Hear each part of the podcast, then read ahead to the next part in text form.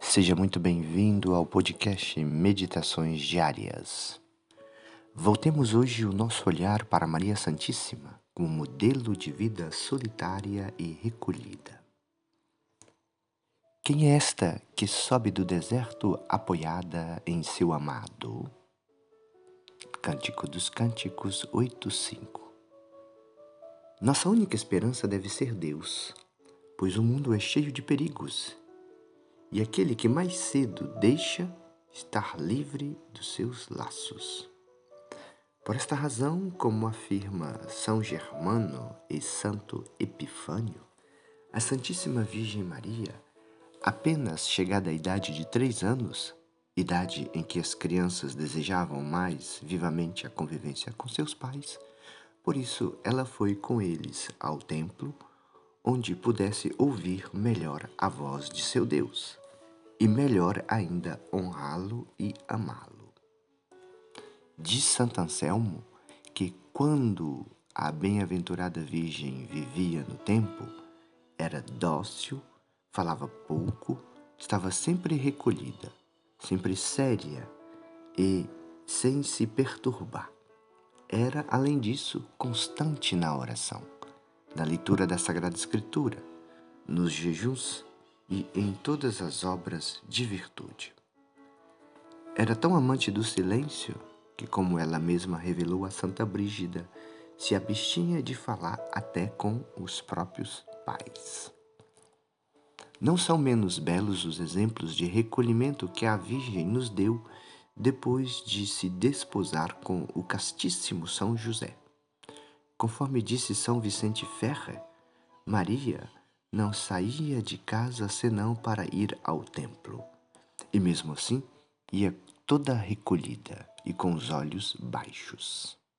Eis porque São Lucas observa que na visita a Santa Isabel, ela se dirigiu às pressas às montanhas para ser menos vista em público e fugir o mais possível da sociedade dos homens.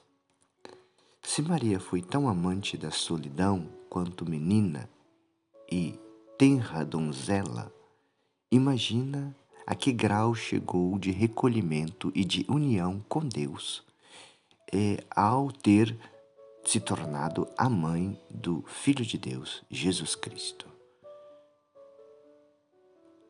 Maria, mãe de Jesus, teve grande alegria em viver conversando com ele durante 33 anos. Quanta intimidade! Tinha, pois, os anjos razão para, com o dia da Assunção da Virgem ao céu, perguntarem: Quem é esta que sobe do deserto? Sim, porque Maria viveu sempre em solidão neste mundo, como no deserto. Imitemos a Maria Santíssima. Com Maria Santíssima, procuremos segundo o nosso estado, né? procure segundo o teu estado, retirar-te a solidão, a oração, ao menos pela vontade, evitando as conversações inúteis. Certos momentos do dia é necessário silêncio, então cala-te, ame o silêncio, vive a inocência defenda-te das acusações e tentações e tenha Maria Santíssima como modelo de oração. Além disso, descanse, repouse em Deus pela oração, pelo exercício da caridade, pelo exercício da presença divina, como Deus mesmo disse a Abraão: anda em minha presença e se perfeito. Com Maria, chegaremos assim às alturas da perfeição, andando na presença de Deus. Maria nos conduz a Deus, ao seu Filho Jesus. Diz Santo Afonso que para imitares assim a vida solitária de Maria Santíssima, não é preciso que te escondas em algum lugar ou no deserto, nem tampouco que deixe as tuas ocupações do teu estado, pois é mais meritório trabalhar para Deus do que descansar para pensar em Deus. Assim dizia Santo Afonso. Faça uso das orações, das jaculatórias, que se podem fazer em qualquer parte, tempo e ocupação. delas, de São Francisco de Sales, que suprem as faltas de todas as outras orações. Mas todas as outras orações não poderiam suprir a falta delas. Por isso, oremos.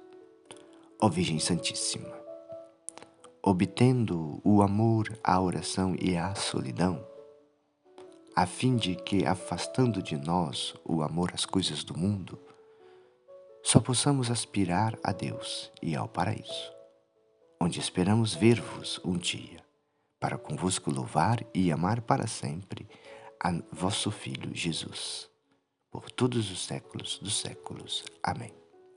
Ó doce coração de Maria, sede a minha salvação. O Senhor te abençoe e te guarde, o Senhor te mostre a sua face e conceda-te sua graça.